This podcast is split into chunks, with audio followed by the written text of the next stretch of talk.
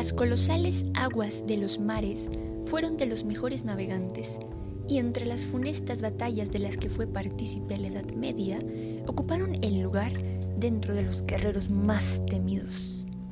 Vivieron en Islandia y Groenlandia, recordados como grandes comerciantes e inventores y creyentes de una mitología fascinante, cargada de simbolismos y aventuras.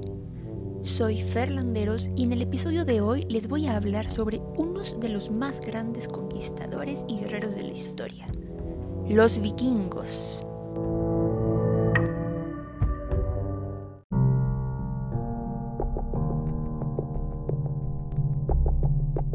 Europa, entre los siglos 8 y 11, fue testigo del paso y exploración de los vikingos, hombres y mujeres escandinavos con una admirable habilidad para la navegación y la lucha, siendo estas dos características las principales que les permitieron viajar a lo largo del Mediterráneo, África del Norte, Asia Central y el Medio Oeste, invadiendo una gran cantidad de lugares, saqueándolos y conquistando otros tantos.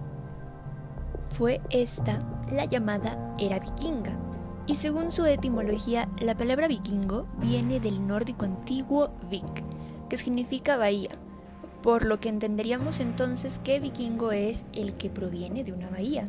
Y si nos vamos hacia el término inglés viking, sería algo así como pirata escandinavo. Comenzó a tenerse una noción de los vikingos en Europa a partir del año 793, con el saqueo al monasterio de Lindisfarne, en el norte de la actual Gran Bretaña. A partir de ahí y hasta los siguientes tres siglos, Europa vivió una era donde en cualquier momento podían ser aterrorizados por los vikingos, quienes se mostraban siempre con ataques violentos, saqueos y masacres.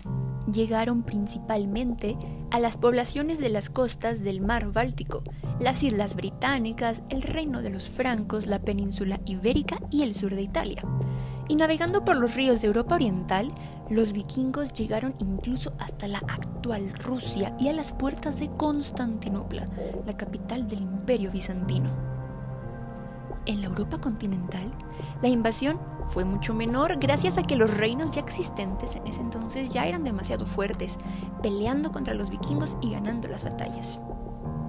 Estos viajaban en grandes embarcaciones que eran majestuosas y estaban hechas de madera maciza y tenían un dragón enfrente como símbolo, a través de las que peleaban y defendían los territorios, conociéndose de hecho tres variedades de barcos según la finalidad que tuviesen.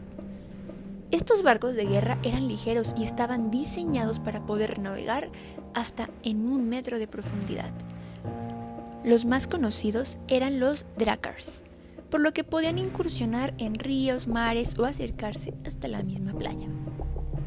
Tenían además la capacidad de ubicarse siempre muy bien para hacer sus viajes, gracias a su profundo análisis y observación del sol, incluso cuando eran días nublados. Se dice que utilizaban una llamada piedra solar, que reflejaba la luz de este. Desde su religión, se percibían como un pueblo guerrero, pues esta misma sobrevaloraba el honor y carácter de lucha ante todo, y la muerte durante una batalla representaba realmente para ellos como una muerte gloriosa, llevándolos a posicionarse algo así como a un lugar junto a los dioses en el Valhalla, recogidos por valquirias.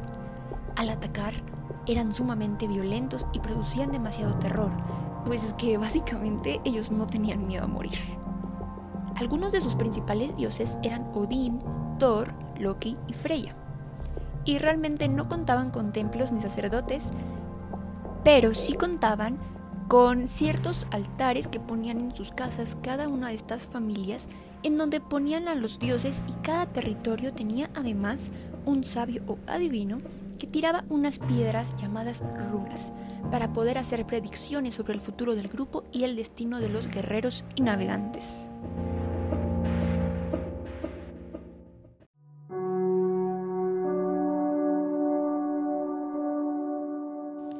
¿Y de qué manera combatían?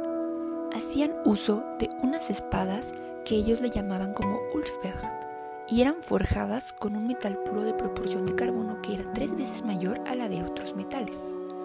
En cuanto a su organización, contaban con unidades políticas independientes que tenían sus propios territorios y se lideraban por sus propios jefes, y este jefe se le llamaba como Jarl. Otro de los temas que resulta bastante sorprendente dentro de la cultura vikinga son las mujeres, las cuales ejercían una enorme autoridad y tomaban parte activa en la toma de decisiones y en las riendas del lugar e incluso las tierras de sus esposos. Es decir, era un papel completamente contrario de las mujeres en, el, en la cultura cristiana. Se dice que incluso fueron grandes guerreras y que además incursionaban junto con ellos en las aventuras, batallas y saqueos, aunque todavía de esto último no se tiene pues una evidencia 100% fiable o concreta. Las guerras de los vikingos además fueron demasiadas pero una de las más famosas y que es bien importante destacar es la batalla de Stanford.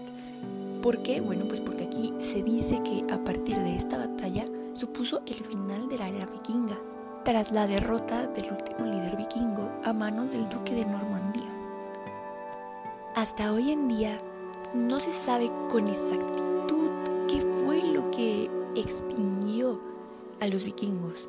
Algunos historiadores comentan que fueron las extremas bajas temperaturas que se presentaron, que comenzaron a generar una escasez de alimentos, aunado a una guerra contra los ingleses, en donde les comenté la batalla de Stanford, que ellos evidentemente no pudieron ganar, lo que generó además una alta disminución en sus hombres.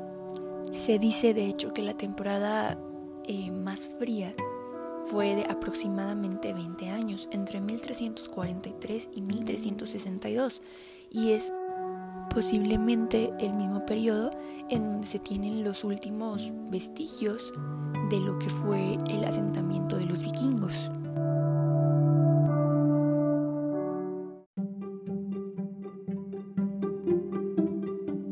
Yo soy Ferlanderos y esto fue Saper Aude. Recuerda que subo un episodio todos los sábados a las 11 am.